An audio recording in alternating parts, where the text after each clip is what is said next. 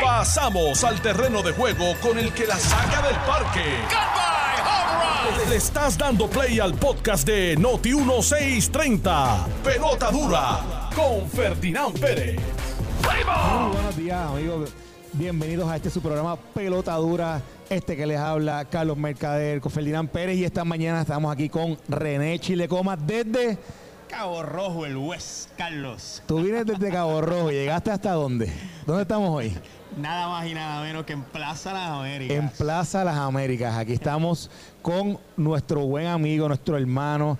eh, Juan Reyes y con Solución Financiera, es que así. estamos aquí en la- por la entrada de, de Old Navy, de la entrada de, de Genesis, que aquí Juan está desde hoy hasta el domingo ofreciendo ¿verdad? todos los servicios aquí de Solución Financiera para que todos los puertorriqueños puedan pasar por aquí y puedan ¿verdad? recibir esos beneficios de Juan. Juan, ¿cómo estás? Buenos días.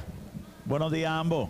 A Chile Y a Car- Carlito. Buenos días Mira, a los dos. eh, oye Juan, cuéntate, tú, tú, tú en, en Plaza tienes una presencia sólida, siempre has estado por allá, ¿verdad? Por, por el lado de, Sears, pero ahora estás aquí. Cuéntanos, ¿qué estás haciendo aquí? Mira, primeramente bienvenido a ambos y al público que nos escucha. Eh, tenemos un espacio eh, hace ya aproximadamente un mes. eh, estamos de punta a punta en Plaza Las Américas. Estamos en la punta de Sears y hoy estamos en la punta de Old Navy. Ajá. ¿verdad? Estamos O sea por- que cubres todas las bases dentro de Plaza Las Cubrimos Américas. todas las bases, Qué correcto. Estamos aquí en este Boomer Fest eh, que se invita al público, ¿verdad?, a participar del mismo. Pero nuestro espacio fijo es el de Sears, así Correcto. que podemos hacer el negocio en cualquiera de las dos puntas. Pues, pues, pues, nosotros más adelante vamos a seguir hablando. ¿verdad? de todo lo que De lo- todo lo que Solución Financiera está ofreciendo a todos los que a todos los que ¿verdad? hacen negocio con ustedes. Pero vamos a empezar primero con el análisis de las noticias del día de hoy, porque oiga, está caliente, está, Está- caliente. está lleno el ambiente. de- desde anoche, anoche en el programa de Jugando Pelota Dura en televisión, eh, se estuvo discutiendo todo este caso, ¿verdad? Que hoy es noticia en todo, en todos los medios. Eh, este proyecto que se presenta eh, por, por Wilson Román y, otros dos legisladores del PNP sobre, sobre la regulación del aborto. Eso es así. Eh, y ha estado, pero están como un pasito para adelante, un pasito para atrás. Algunos de los representantes que están Ya ahí. uno de ellos pidió retirar No, ya van nombre. dos, ya van Ah, dos, ya. sea, ya brincó ¿Tú te acuerdas de la canción aquella de Michael Jackson? La de, ah, es la de, no, no, no, no, no Michael Jackson, es la de, de, es de Queen, la de Another One Bites the Dust. Another one bites the- ¿De, de quién es? ¿De quién es? De, Queen. de Queen, es de Queen. ¿Seguro? Pues, pues parece que eh, ahí no, ah, la presión no ha sido buena. Vamos a analizar el- ese proyecto, Sí. qué es lo que realmente pretende ese proyecto y por qué ese proyecto en estos momentos. eh, vamos a discutirlo. ¿Qué ot- Oye, el, el Departamento de Recursos Naturales, Carlos, eh, ha decidido que el zoológico de Mayagüez dará paso a un ecojardín con áreas verdes, áreas de exploración y de conservación. Está interesante que analicemos cuál es la intención que realmente el departamento quiere con ese Oye, espacio. y lo interesante del caso del zoológico, todo lo que reveló, ¿verdad? Los federales sobre Wow. la investigación que estuvieron haciendo por muchísimos años, hay dudas sobre eso porque Sí.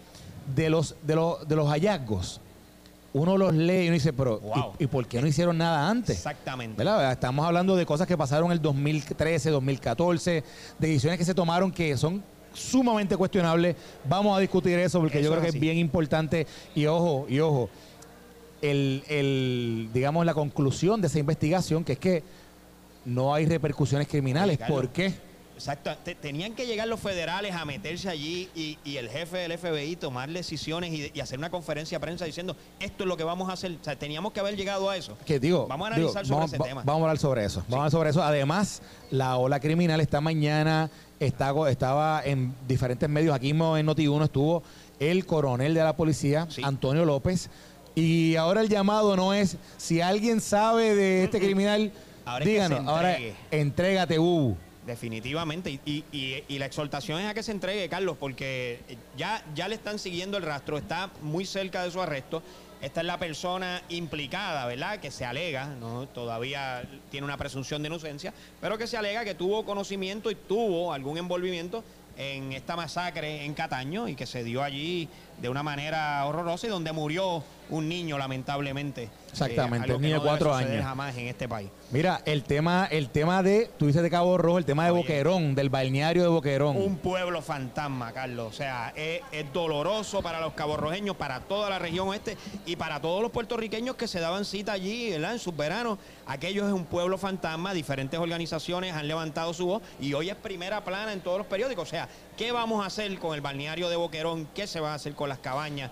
Un, un balneario tan precioso, un, un recurso tan extraordinario, está allí perdiéndose. Bueno, para comenzar con el análisis, vamos, vamos a entrar de lleno ya en este, en este tema, el tema, yo diría que es el tema principal que hoy se está discutiendo, que es este tema del proyecto del aborto. Es un proyecto que presenta en su momento Wilson Román, que lo presenta junto con Ajá. dos legisladores más, José, que Memo González. y Yacer Y Morales. Yacer Morales. Ok. Y entonces, ¿qué pretendía el proyecto? El proyecto realmente lo que pretendía era enmendar el artículo 98 del Código Penal Correcto. de Puerto Rico, que está, ¿verdad? Que penaliza el aborto, pero que en una de sus, una, en una de sus oraciones deja abierta para cuando, sobre las excepciones para las cuales se puede practicar un aborto. Sí. Y des- hablaba sobre la, habla sobre la salud de la mujer física y emocional y, y básicamente lo dejaba abierto. Y yo creo que el proyecto lo que buscaba era enmendar esta parte. Y dentro, del, dentro de la enmienda que lee el proyecto, el proyecto decía lo siguiente.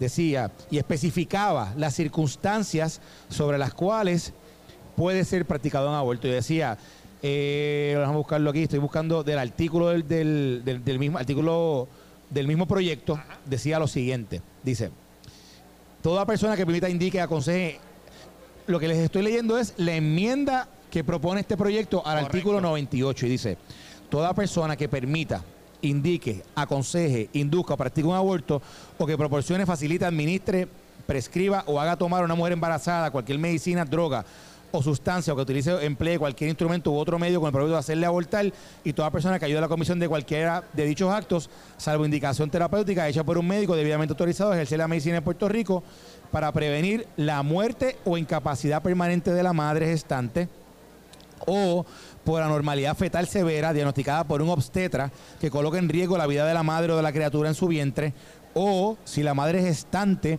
fue violada y existe querella a esos fines de la Policía de Puerto Rico y en este último supuesto el aborto se realiza dentro de las primeras 10 semanas de gestación de la criatura con vista a la conservación de la salud o vida de la madre, será sancionada con pena de reclusión y aquí es donde está, aquí es donde Ahí viene. Es donde la puerca tronchó Exacto, por un término fijo de 3 a 25 años.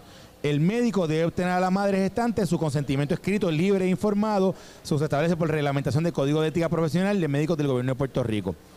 Aquí donde se ha, eh, digamos, se ha volcado. se ha volcado es con el tema de los 25 años. Porque ya de por sí el código Limitaba. y lo penaliza. Correcto. En el artículo 99 es una pena de, de- de reclusión a quien se le encuentre culpable ¿verdad? sobre esto. Eso, eso- eso no es nada nuevo. Lo que es nuevo es que ellos, ellos aumentan la pena a un término de- hasta 25 años por cometer un aborto. Y ojo, y a la madre, porque por ejemplo, en, en algunas instancias yo he escuchado algunos sectores que, que hablan sobre que, que la pena pudiera recaer sobre el médico, pero aquí pena hasta la madre. Y, y yo creo que aquí esos son los dos puntos controversiales. Tu impresión sobre esto, Chile. Mira, de primera instancia, Carlos, tengo que resaltar dos cosas. Número uno, propiamente, eh, ¿verdad? Y ya que tú y yo somos abogados, eh, yendo a la pena, eh, realmente amerita que en nuestros tiempos un legislador se siente, analice y determine que en efecto le puedes dar 25 años a una mujer por practicarse un aborto, 25 años de cárcel. O sea, en nuestros tiempos. Eh, yo creo que eso ha levantado inmediatamente indignación en todo el pueblo y, y se lo han hecho saber. Eh, el ejemplo es que ya algunos de ellos están retrocediendo, están haciendo aclaraciones, Bueno. están diciendo, bueno, lo que yo dije en el proyecto no es lo que dije, la intención realmente era, era que eran tres años. Y, ¿A, y- a- a ti no te parece esto un poco como cuando viene alguien y envía un tweet que dice, no, me lo- mira, me, me lo hackearon. Me, lo hackearon. hackearon la cuenta. Pues, algo así es lo que están agregando, que, que aparentemente la página final del proyecto la radicaron sin que, ellos, sin que ellos se dieran cuenta. Pero sea cualquiera de las dos alternativas, Carlos, te tengo que decir que es un error garrafal de cualquier legislador decir, es que radicaron algo que yo no me Bueno, mira, mira lo que dice, Ajá. mira lo que dijo Yacer Morales, dice, se traspapeló. Lo que se quería hacer no es lo que se radicó. Debe haber repercusiones porque ahí está mi nombre. Yo voy a retirar la firma del proyecto. Se Pues, traspapeló. sí, pero, eh. pero fíjate, si se traspapela, pues qué sé yo, la página 10 va antes de la página 7. Sí, pues no, vamos a arreglarlo, pero, pero, pero. Así no funciona. eh, así no es. No, no, así no es que funciona esto. Y lo que sabemos, y lo que sabemos de cómo funciona el proceso legislativo y cómo se radica una medida, sabemos que eso lleva a la firma de los legisladores, sabemos que eso se al momento de radicarlo, el legislador o su asesor tiene que leerlo completo. Hemos estado allí tú y yo, Carlos. sabemos que eso es Exactamente. así. Lo segundo que levanta a Carlos aquí una inmensa indignación es el día que lo radica. Porque si bien es cierto que el contenido del proyecto ya de por sí Pero se radicó ayer, o, o ayer es que lo sacan bueno, público. pero ayer salió público. Sí, pero a mí me Así parece, que no, no fue que lo radicó, yo creo, yo creo que se porque el día era ayer, yo creo que por eso es que lo sacaron Y- público. Y la verdad es que es interesante poder ver cómo el pueblo de Puerto Rico se ha volcado en, en el momento. O sea, y ha sido, y ha sido algo terrible de que el Día Internacional de la Mujer salga a la luz pública, que los puertorriqueños, o por lo menos estos tres legisladores, han radicado un proyecto como este. Bueno, y lo interesante es, lo interesante es también el por qué. Fíjate que son los, tres- los tres legisladores son tres legisladores del Partido Nuevo Progresista. Por ahí voy. Y yo creo que es interesante que analicemos el porqué del proyecto. Fíjate que quienes, quienes habían llevado la voz cantante sobre el tema de la regulación del aborto en Puerto Rico. Bueno, no- ¿Quién- no- en, en este cuatrenio, ¿quién lo había llevado? los grupos conservadores, Pero- particular, par- particularmente eh, Proyecto Dignidad. Proyecto Dignidad, que ha sido la voz que había estado llevando, ¿verdad? La voz cantante había sido quienes radicaron, aquí- bueno, habían, creo que en este cuatrenio han habido cuatro proyectos antes de Co- este correcto. que tocaba el tema del aborto, pero los principales o los más discutidos había sido el proyecto del Senado de la, de la senadora Joan Rodríguez Bebe Joan Rodríguez y Bebe. el proyecto de la Cámara de la representante Lizy Bulgo, ambas de Proyecto Dignidad. Y entonces vemos ahora la inserción de, de estos tres legisladores dentro de este proyecto que busca también regular el aborto. Y uno dice, bueno, llevamos toda la semana hablando sobre, sobre el impacto que ha tenido el, que han tenido los, pa- los partidos emergentes y en este caso el proyecto de dignidad. Sí.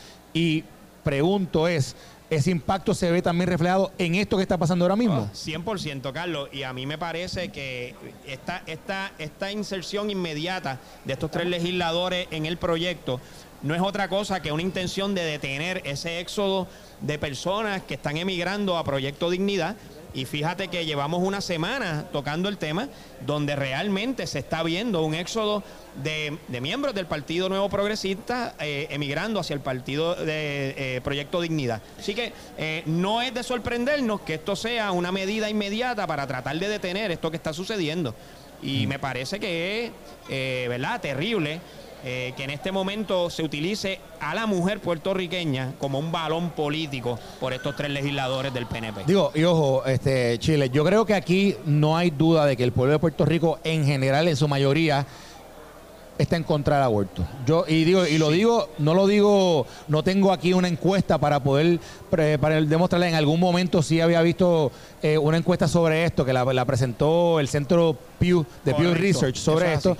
Pero cada vez que este tema se toca y cada vez hay unos grupos, ¿verdad? Esto, está, esto es una de estas guerras culturales Sí. eh, de las que estábamos hablando al principio de semana, que se da mucho en el contexto de la política nacional en los Estados Unidos, pero la realidad del caso es que en Puerto Rico, a través, bueno, tanto así que dentro del Código Penal se, se penaliza eh, la, la práctica del aborto y de nuevo se penaliza y hay y hay una pena ya sobre, sobre quienes lo Yo practican. quería aclarar eso porque Ajá. los amigos nos están escribiendo, Carlos. Sí. Y sería bueno que hiciéramos la aclaración. En efecto, el Código Penal de Puerto Rico tipifica y penaliza el aborto en- ante ciertas circunstancias, obviamente, y se utiliza bien importante el criterio de un profesional de la salud. Correcto. Ahora bien, el secretario de Justicia de Puerto Rico, Domingo Emanueli, Sí.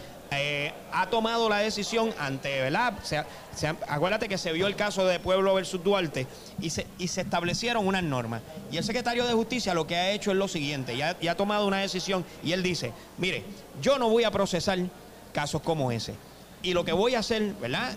dentro de las facultades que el secretario de Justicia tiene, es, vamos a analizar caso a caso Vamos a buscar cuáles son las determinaciones y le voy a hacer caso al criterio del profesional de la salud, en este caso al médico, que determina si en efecto esta criatura es viable que me parece muy lógico. Por eso es, una, es una determinación administrativa, pero vamos a leer lo que reza el artículo 99 del Código Penal. El Código Penal actualmente, no con enmienda, no con actualmente dice lo siguiente, dice, artículo 99, aborto cometido por la mujer o consentido por ella, y dice, Toda mujer que procure de cualquier persona alguna medicina, droga o sustancia y la tome o que se someta a cualquier operación o a cualquier otra intervención quirúrgica o a cualquier otro medio con el propósito de provocarse un aborto, eh, excepto en el caso que fuera necesario para salvar su salud o su vida, salud, la vida.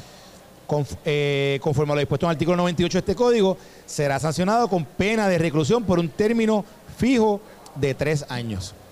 Eso reza así hoy. Sí. El Código Penal de Puerto Rico. hoy. Entonces, lo que está hablando aquí Chile es que está diciendo que en las vistas públicas, el secretario de Justicia de Puerto Rico, en un momento particular, cuando estuvo, cuando se estaba discutiendo el, el, proyecto presentado por la senadora Joan Rodríguez Bebe, correcto. Él tomó una determinación administrativa como jefe del Departamento de Justicia, diciendo qué era lo, o cómo era que el, departamento iba a obrar o actuar en casos que tuviese que lidiar eh, o, donde, donde operaran o donde entraran en vigor estos artículos, el artículo 98 y el artículo 99. De nuevo, el artículo penal ya ya de por sí penaliza. Sí. Penaliza la, eh, incluso a la mujer. que yo creo que incluso que hasta grupos pro vida han señalado que no debería ser así. Yo, también estoy de acuerdo y, te, tengo que decir, o sea, yo no estoy de acuerdo en ese articulado como está descrito en el Código Penal. Como abogado, obviamente, uno siempre eh, es acatador de la ley, pero, pero tenemos la obligación y el derecho de también resaltar en lo que creemos. Y yo creo claramente que la Constitución de Puerto Rico eh, extiende por encima de cualquier ley unos derechos a los puertorriqueños y a las puertorriqueñas en particular, que es donde aplica aquí a la mujer. Y yo te tengo que decir que para mí el derecho a la intimidad, que es mucho más grande que cualquier eh, derecho o ley que esté estipulado en el Código Civil o Penal, el derecho a la intimidad le permite a la mujer poder tomar decisión sobre su cuerpo. Y a mí me parece que es una barbaridad tratar de limitar ese derecho a la mujer puertorriqueña, Carlos. Mira, una cosa que me, que me escriben aquí es que eh, aparentemente, me dice alguien que conoce el trámite legislativo actual, que como todo esto ahora se hace electrónico, que realmente no es que tengan la firma, pero fue el mismo Yacer Morales el que dijo públicamente que dice, yo voy a retirar la firma del proyecto, así que yo, es, una... Él lo, mismo lo dijo, él dijo que, ah, pues, él, aparentemente... Eh, él, prestó su, su, anuencia a que su nombre estuviese en el proyecto y que, y que, estuviese su firma. Y ahora está diciendo, yo voy a retirar la firma de este proyecto. Y de nuevo, ahora, la pregunta que yo te hago, Chile, políticamente hablando, políticamente hablando. Ah, mira, espera, espera, espera, espera, que esto está rompiendo. Está rompiendo, última hora. Que me acaba de llegar aquí eh, Memo González, eh, lo que Memo González escribió por Twitter. escribió por Twitter sobre, ah, esto es de anoche, perdóname, esto es de anoche, lo que él responde, esto es en respuesta a la discusión que se, que, se, que se generó anoche en el programa Pelotadura Correcto. sobre este proyecto. Y dijo, se, dice, se estudia, se estudió el aumento de la pena, que ahora mismo es de 3 años a 25, y eso fue descartado tajantemente. Nunca, repito, nunca el borrador que estampamos con nuestra firma contenía una pena de reclusión de 25 años. La erradicación de esta medida con esa pena estipulada no fue la intención legislativa de este servidor. Por tal razón, el próximo día de sesión ordinaria estaré solicitando la remoción de mi firma del proyecto. Correcto. Solicitó al compañero y amigo, solicito al compañero y amigo Wilson Román autoridad a tomar acción ante este error a la mayor brevedad posible. Por último, dejo claro que la defensa de la vida no es incongruente con la, con la lucha por la igualdad de derechos para la mujer, algo que siempre he realizado y continuará haciendo. Sin duda tenemos que trabajar esta situación tomando en cuenta todas las posiciones. Esto, o sea que ya, o sea, ambos, Memo y Yacer, los dos, han hablado de que quieren retirar su firma del proyecto como está hoy. Y nos informan, Carlos, que al mediodía habrá una conferencia de prensa aclarando el asunto eh, y yo espero que lo aclaren y yo espero que sean certeros eh, y que aquí no se dé ¿verdad? margen a interpretación, que estén claros en cuál es la intención legislativa de estos tres legisladores, de estos tres representantes, y que le hablen al pueblo con claridad. Que, el pueblo sepa realmente cuál es la intención que ellos tienen detrás de esto. Bueno, Chile, la verdad que el tema, el tema, estoy, pareciera que va a continuar la discusión y ojo, y esto va a ser un tema de elección. Oh, sí, definitivo. Esto va a ser un tema de las elecciones. Definitivo. Este, obviamente, no, necesariamente este proyecto, pero el tema del aborto. Ah, Yo creo que el tema del aborto es algo que va, a seguir siendo discutido. Eh, acuérdate que estos, hay varios proyectos que yo no sé si ya en la Cámara finalmente los, proyectos que habían se, sí, se eliminaron. que sí, que ya no, no pasaron. Y, no pasaron. Y lo importante es que yo creo que el PNP se ha dado cuenta de que si no atiende estos asuntos, solamente Proyecto Dignidad se va a quedar con el tema. Exactamente. Así que ellos tienen que insertarse en el tema. Bueno, Chile, estamos aquí de Plaza de las Américas, como dijimos al principio, y estamos aquí con nuestro amigo Juan Reyes. Juan Reyes. De Solución Financiera. Juan, cuéntame, ¿qué estamos haciendo aquí? Cuéntame. Mira, eh, a ambos y al público que nos escucha, estamos en el periodo de las ira. Estamos en la campaña de la ira, ¿verdad? Muy necesario para el contribuyente. Este es el momento de abrir la ira que te paga más. Genuinamente, los intereses se han elevado a, unos que hacen cerca de 20 años tú no encontrabas en un producto como esto, en una ira, ¿verdad? Lo que se conoce como las giras tradicionales. Pues mire, hoy en día existen unas giras que pagan mucho más. Ahora mismo el interés que estamos pagando en uno de nuestros productos es el 4.55%. 4.55%. Usted que me escucha, revise cuánto está recibiendo por su ira tradicional hoy y usted la puede mover con nosotros. Usted puede hacer esta ira con nosotros aprobada por Hacienda.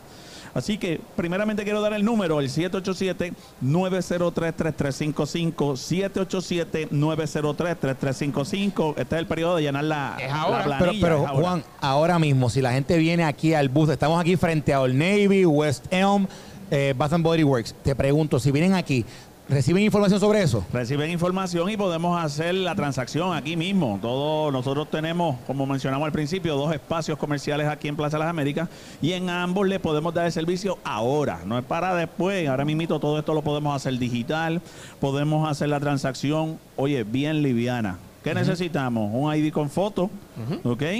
Y completar la solicitud del 4.55%. Nosotros vamos a emitir el certificado que le van a, solicitar Hacienda. Tienes aquí personal que le va a ayudar con todo ese trámite. Sí, ahora mismo tenemos en este espacio cerca de 12 personas trabajando en ambos espacios. Y, yo, no creo que haya una mejor ira, eh, no hay un mejor producto allá afuera. no. O sea, esto que está ofreciendo Solución Financiera es único. Es único, esa es la palabra, es único. Es un producto eh, que lleva muchos años, ¿verdad? Y los intereses se han apoderado de esta ira. Así que todo el ciudadano que me está escuchando de todo Puerto Rico. Nosotros lo podemos atender aquí en Plaza de las Américas, tenemos nuestra oficina central en Vega Baja, pero nosotros viajamos la isla. Nosotros tenemos un equipo que te puede visitar al hogar, te puede visitar al negocio y te ayuda en la transacción de la ira. Así que otra parte importante que quiero mencionar, esas iras viejas. Eso, eso te quería preguntar. o sea, uno puede mover, o sea, uno puede mover las iras viejas y elevar el interés al 4.55. Ahí es que está la mayor ganancia del público, porque ahora mismo eh, tú puedes moverle, tú puedes tener 12, 14, 15 iras que nos pasa. Nos pasa. Todas esas giras recibiendo punto 25, punto 70, punto 60. Mire, eh, amigo que me escucha, está hoy al 4.55. Las puedes cambiar todas sin costo y sin pagar impuestos.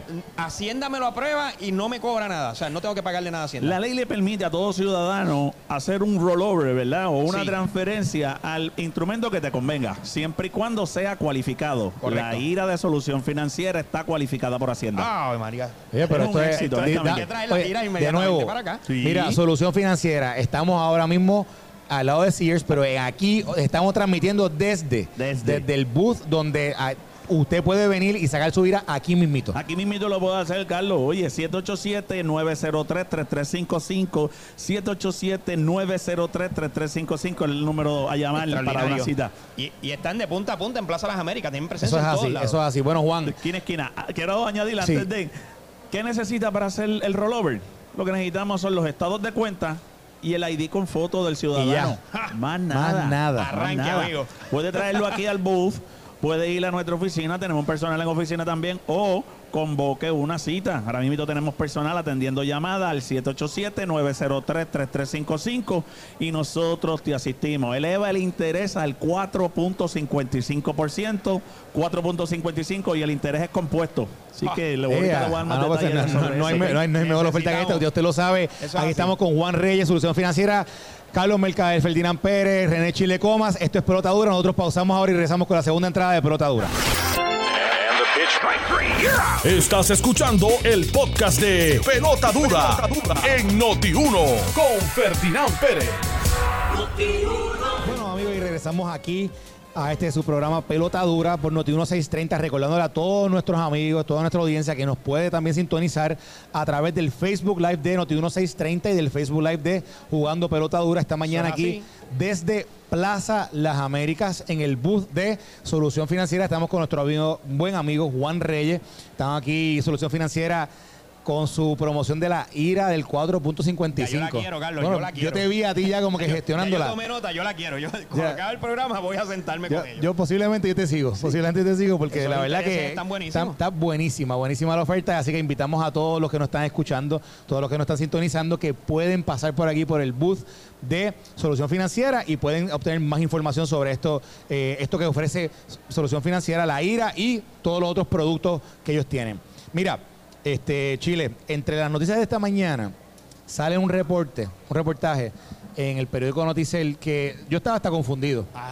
Porque sale que el buen amigo, el director del Banco de Desarrollo Económico, Luis Alimañi, que fue a una ponencia en, creo que fue en el Senado de Puerto Rico, y aparentaba decir como que el Banco de Desarrollo Económico no tenía no tenía dinero, que ya no podía ayudar a nadie, que había que buscar otras fuentes de, ingresos para poder eh, estar ofreciendo los préstamos que normalmente ofrecen, ¿verdad? Para desarrollar eh, la economía, etcétera, etcétera, etcétera. Yo llamé a Luis, porque yo conozco a Luis, Luis, Luis Raúl de Veló, vino para acá con nosotros, está aquí con nosotros, el director del Banco de Desarrollo Económico, Luis Alemán, y bienvenido, Luis, ¿cómo estás? Buenos días, Carlos, un placer, un privilegio estar aquí. Bienvenido. Mira, Luis, cuéntanos, cuéntanos, cuéntanos, ¿qué es eso de que dice que el banco no tiene dinero? Cuéntame. Pues mira, Carlos, efectivamente, efectivamente, ayer eh, antes de ayer estuvimos en, una ponencia que nos invitó el, amigo Juan Zaragoza, donde lo que se pretendía en ese momento era mirar El, uso que estamos haciendo nosotros y otras agencias hermanas en términos de los recursos para, eh, proveer información económica e información financiera.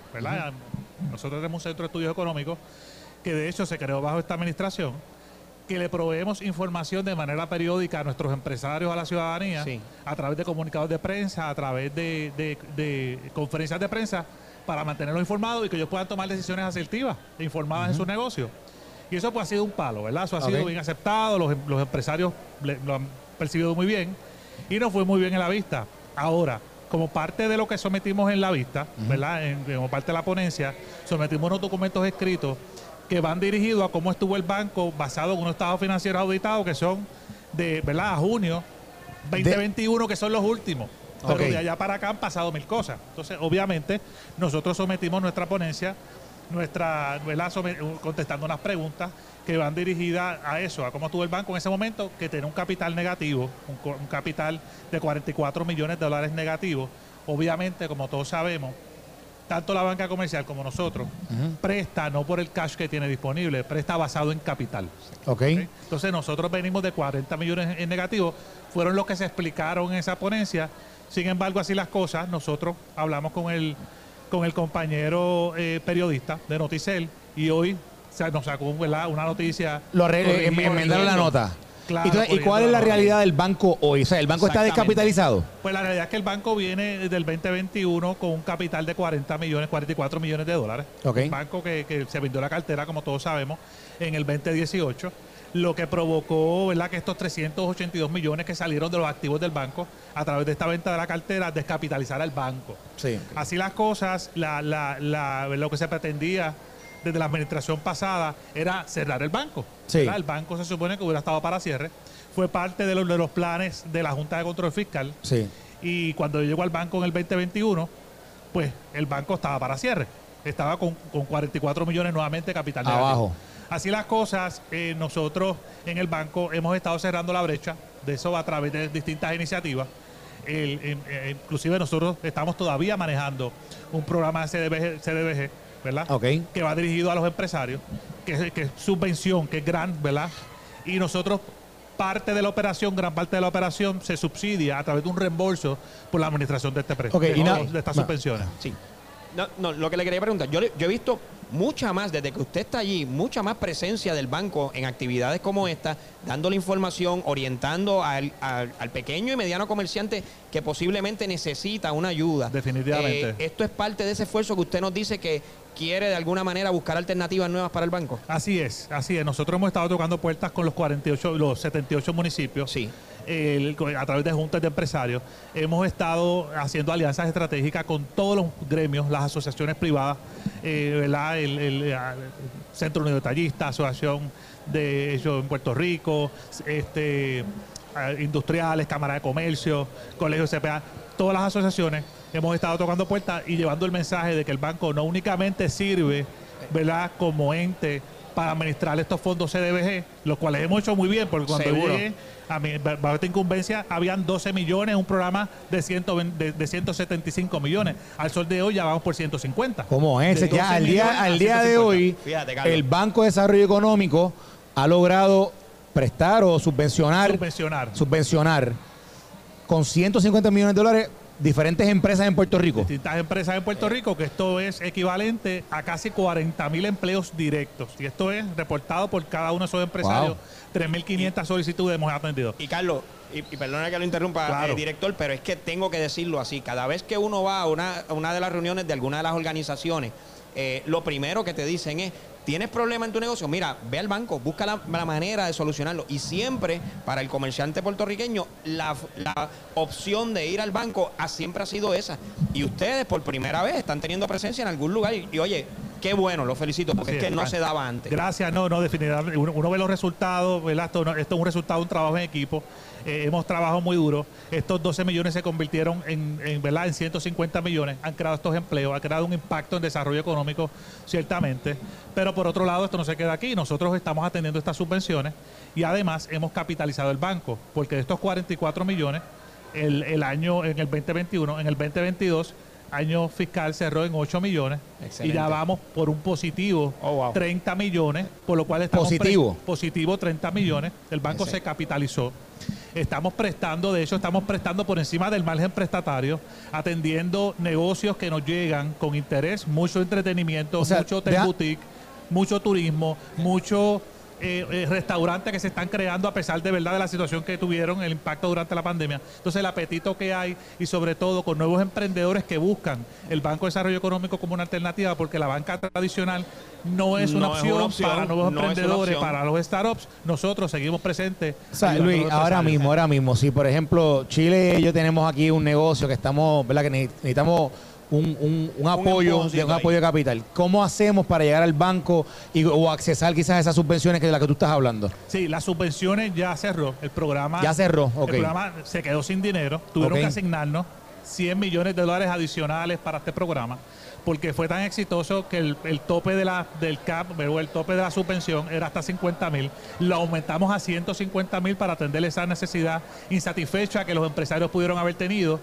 Y, y para ¿verdad? Eso, de hacer ese programa, sin embargo, para los préstamos que están siendo apoyados porque estamos en capital positivo, pero llegaron unos 109.3 millones también del Tesoro Federal asignados a Puerto Rico que van a capitalizar el banco, están capitalizando Al el banco, adicionales a la O sea capitalización. que el banco no cierra. No, el banco no cierra. El banco- el banco tiene vida. Hay capital pa- hay, hay banco para rato. Qué bueno, qué, Qué bueno. bien. Bueno, Luis, pues, te agradecemos mucho que hayas venido con nosotros esta mañana a aclarar esto. Yo creo que es importante. Dime, ahora mismo la gente, uno, si yo quiero accesar o llamar al banco, ¿dónde buscamos información del banco? Siempre lo hacen, lo, lo- ¿verdad? Dirigimos a los empresarios que lo hagan a través de nuestra página de La internet, página web. más user más amigable. Correcto. Eh, y, el- y la, y la dirección es www.bde.pr.gov. Ok. www.bde .pr.gov. Ok, bueno, ya ustedes lo saben, amigos, el Banco de Desarrollo Económico no cierra, el Banco de Desarrollo Económico tiene capital y, usted puede, exacto, y usted puede a- a- acudir al banco, ¿verdad? Si necesita un empujoncito para su, para su negocio, etcétera. Usted dice ya que ha impactado 40 mil empleos, me dijiste, ¿verdad? Hemos impactado a través de las subvenciones 40 mil empleos. Se espera que estos 109 millones, si lo extrapolamos, porque es un programa a 10 años, que Sí. este dinero se va a seguir Sí. reciclando, ¿verdad? Es un, es un programa de pareo con la banca comercial, ¿verdad? Pareo uno a uno hasta uno a 10. También podemos insertarnos a invertir en empresas nuevas, este capital semilla que las compañías necesitan. Y esto pues va a crear, eh, se, pues, se espera que cree casi 50 mil empleos Muy bien. y 643 millones en producción e ingresos adicionales en Oye, la economía. oye, Luis, una pregunta que te hago. ¿Qué, qué- en qué ha quedado los litigios que tenía el banco? O sea, pues sabemos que el, que el banco está en Claro. litigio, eh, en alguna, y el litigio este de la venta de la cartera, creo que eso, eso sigue activo. Sí, sigue activo. Hemos estado en ponencia también y hemos estado eh, insertando distintas personas, ¿verdad? Eh, eh, eh, líderes que estuvieron involucrados en el proceso. Eh, ¿verdad? de la venta de la cartera y estas pasadas semanas estuvimos en ponencia porque la expectativa del banco es que esta cartera vuelva al banco, ¿verdad? Se anule la transacción y lo que pueda quedar, ¿verdad? Pues obviamente en Y- términos y- monetarios y- podamos regresar y- al ¿Y banco. cuán real es eso? ¿Cuán real es que, que la cartera puede Pues volver al estamos banco? bien positivos. Ok. Esta- estas ponencias este, están en un buen, en un buen paso.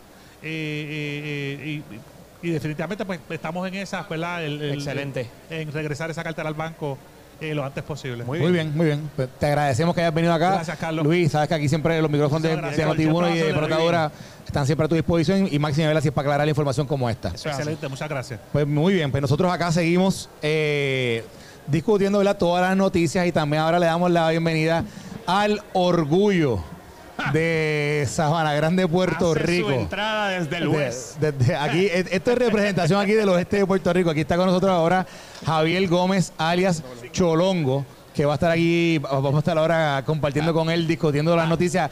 Cholo, bienvenido. Cortesía de Freddy Sport Shop, ya eso cerró. Carlito, no te- eh, Mira, Pedro, Totti, no, que- mira, que nos van a regañar. Freddy Sport Shop era donde tú comprabas en Sabana Grande todos los tenis y toda la indumentaria deportiva. ¿Tú te acuerdas cuando estaba Freddy 1999? 1999 era que- Seguro, allí, Estronza, pues, Estronza, Estronza. Estronza, Sabana Grande, ¿no? Había un par de toda- sitios todavía está Fari Fashion. Farifacho todavía, duro, sí. duro. Y la marchanita todavía Saludos saludo allá a toda la gente buena Sabana Grande. Cholo, qué bueno que estás con nosotros hoy. Gracias, gracias Carlos por la invitación y gracias a toda la familia de Noti1 y toda la familia que está aquí. Tremendo y tremendo. Aquí en Plaza Las Américas tienen aquí varios bazares. Me encontré una muchacha, Maranda, que está ahí, que me regalaron un cuadro para mi boda. te lo regaló. No me lo regaló un amigo mío. No, ¿Tú, pero tú no, cacheteaste eso en cinco minutos? Sí, no, no, no, no, Ah. amigo mío una vez, sí. Ah, ok, qué- ok, ok, ok. Chévere, muchas gracias. Mira, pues Cholo eh, y, Chile, estábamos temprano en el, en el programa hablando sobre el, ¿verdad? diferentes noticias y sale público hoy el coronel de la policía de Puerto Rico hablando ¿verdad? sobre todo este tema de la ola criminal, pero particularmente hablando del caso de Cataño, la masacre en Cataño. Y sabes que hay un sospechoso que todavía no han podido arrestar, que es el, el tal Bubu este. Famoso Bu. Exacto. Y fíjate como el approach que hace el coronel, que el coronel dice, Bubu, entrégate. En- ya no es como que si alguien sabe de Bubu, que por favor nos llame. No, no, no. Dice, Bubu, entrégate que te vamos a coger. Y me gustaría analizar, ¿verdad? Y, y tener una discusión sobre ese approach del coronel, esa forma en que el coronel está haciendo este, llama, este llamado a que este criminal se entregue. Porque básicamente lo que dice, te vamos a arrestar. ¿Tú no crees que es un cambio un poquito de como de filosofía de quienes, de quienes anteriormente quizás han estado al mando de la policía? Pues yo pienso que este, este jefe de la policía está haciendo un gran trabajo. Eh, el approach de él eh, eh, hacia todas las cosas es bien diferente. Yo conozco parte de su obra porque Héctor eh, colabora en sentido con, con mucho con ellos, con los cuarteles, ha ayudado a arreglar un par de cuarteles y eso. Correcto. Y, y bueno, al final del día, este, eh, ¿qué te puedo decir? Él sabe el trabajo que tiene que hacer. Al final del día hay un momento dado que, que esta reforma de la policía tiene a la policía maniatada. Eh, todavía peor aún, lo que hablamos la otra vez que estuvimos, la libertad versus el libertinaje. Exactamente. Le hemos quitado la autoridad al policía, le hemos quitado el- la autoridad al padre, al maestro. Entonces queremos dársela a otra gente, la, la- autoridad para ejercerla sobre nuestros hijos. Y entonces, pues, eh, hemos perdido ese norte, donde verdaderamente en la casa es que comienza todos los valores, el respeto. yo no pienso, yo, este es mi pensar, lo hemos hablado infinidad de veces. Yo no tengo que estar perdiendo el tiempo enseñándole a un niño, no, que si mira aquello, no, que si la identidad de los otros, no, no, no, no. Enséñale respeto. A un niño tú le enseñas a respetar.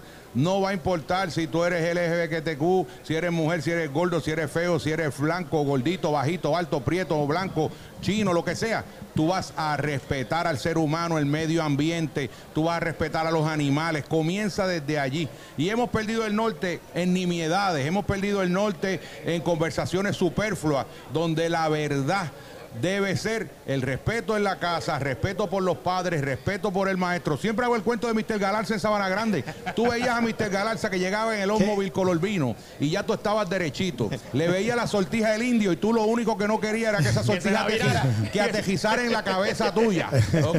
¿Y dónde perdimos el norte, señores? ¿Dónde se perdió? ¿Dónde el niño te dice yo voy a llegar cuando me dé la gana? Yo le decía al viejo mío llegar donde le da la gana. Estaba, antes de terminar, ya tenía el bofetón aterrizado.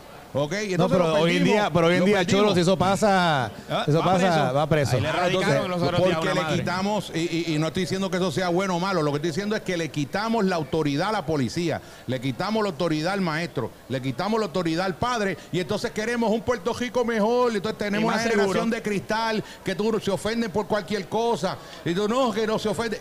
Digo lo que siempre he dicho, en qué mira la, la sociedad que vivimos hoy en día. Si yo digo que creo en Dios, viene todo el mundo y dice, no, no, que ofendes al ateo.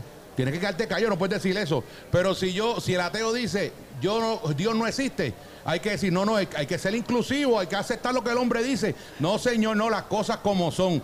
Hay que ser, hay que retomar esos valores y, y los valores no lo enseña el maestro, los valores no lo enseña el sacerdote menos. Mira a Juan Pablo II que encubrió todos los pedrastras, hay una cosa asquerosa. ¿Entiendes? Eso empieza en la casa. eso empieza allí. Fíjate cuán serio es lo que estás diciendo, que ahora mismo. no estoy hablando lo que era, no, estoy hablando lo que era. Mira, ah. mira la evidencia que te voy a dar. ¿Qué edad tienen los asaltantes, los delincuentes que están arrestando hoy mismo en Puerto Rico. Menos de 20 años. Estos muchachos acaban de salir de escuela superior. A los 12 años esa gente son hombres ya, a los 14 son padres, están criando niños criando niños. ¿Dónde está? ¿Dónde perdimos el norte, como tú dices? ¿Dónde se quedó esa educación primaria que esos niños tenían que tener, esa educación de respeto? En el caso este de Bubu, y quiero, quiero retomarle este tema, porque esto yo creo que esto es un tema importante. Esta, esta masacre que conmovió a todo el pueblo de Puerto Rico, por el hecho de, de, haber, de, que estuviese, de que estuviese envuelto un niño de cuatro años. Eso es así. Eh, y yo creo que para la policía el mensaje más importante es tratar de arrestar al búho, ¿verdad? Por eso es que ayer la fiscalía le radica, o, hoy, le, radicó cargos. Mira los cargos que radicó. Radicó por violación a la ley de armas y al Código Penal, eh, obviamente en relación al, a la masacre. Y entonces dice que lo que están tratando es de que finalmente se entregue porque, ojo, dicen que, en la calle lo quieren matar. El bajo mundo lo está buscando. Dice que lo están buscando y dice que ni que aparente. Es algo raro porque mira lo que está diciendo aquí también el, el coronel. Dice, él sabe que él no es el más querido tampoco en las instituciones carcelarias de este país sea que aparentemente el Bu es un tipo Fíjate, eh, de aparte que no no que acuérdate que cruzaron una línea ahí que es bien difícil. Pero el problema todavía tenemos que tener una discusión más a fondo con relación a eso. Agestamos el Bu y qué pasa después viene otro que bueno, pero hay que arrestarlo. No puede ser impune este crimen. Totalmente, eso estoy completamente de acuerdo contigo. Lo que estoy diciendo es que tenemos que ir a la raíz del problema y ya tú no puedes, un niño Tú no lo puedes educar a los seis años, ya está formado. Yo tengo tres hijos y los tres son diferentes desde chiquitos. Y imagino que los que son padres y abuelos aquí se dan cuenta que criados bajo un mismo techo tienen diferentes caracteres. Entonces, un niño, tú tienes que aprender a moldearlo, que eso es lo que estoy hablando al principio, ¿dónde rescatamos eso? Porque eso es lo que, tenemos que rescatar la calle. Tenemos que buscar, eh, yo no sé, yo no sé. Vamos a hablar de eso. Muchachos, y, te, quiero decir para terminar esta parte, estos los muchachos del género urbano, que, que, hablan mucho y controlan. ¿Dónde está el esfuerzo que tiene que hacer Bad Bunny, que tiene que hacer Arcángel, que tiene que hacer Daddy Yankee? Ellos nos tienen que ayudar, nos tienen que ayudar a, retomar esos espacios, a retomar eso. Y yo sé que lo hacen, un ejemplo, la gente de Rima se pasan haciendo parques. Entonces, ¿dónde retomamos los parques? Esos espacios de convivencia, de comunidad, eh, todo ese tipo de cosas son importantes, esos líderes comunitarios, etcétera. Esto fue el podcast de Noti1630. Pelota dura con Ferdinand Pérez. Dale play a tu podcast favorito a través de Apple Podcasts, Spotify, Google Podcasts, Stitcher y notiuno.com.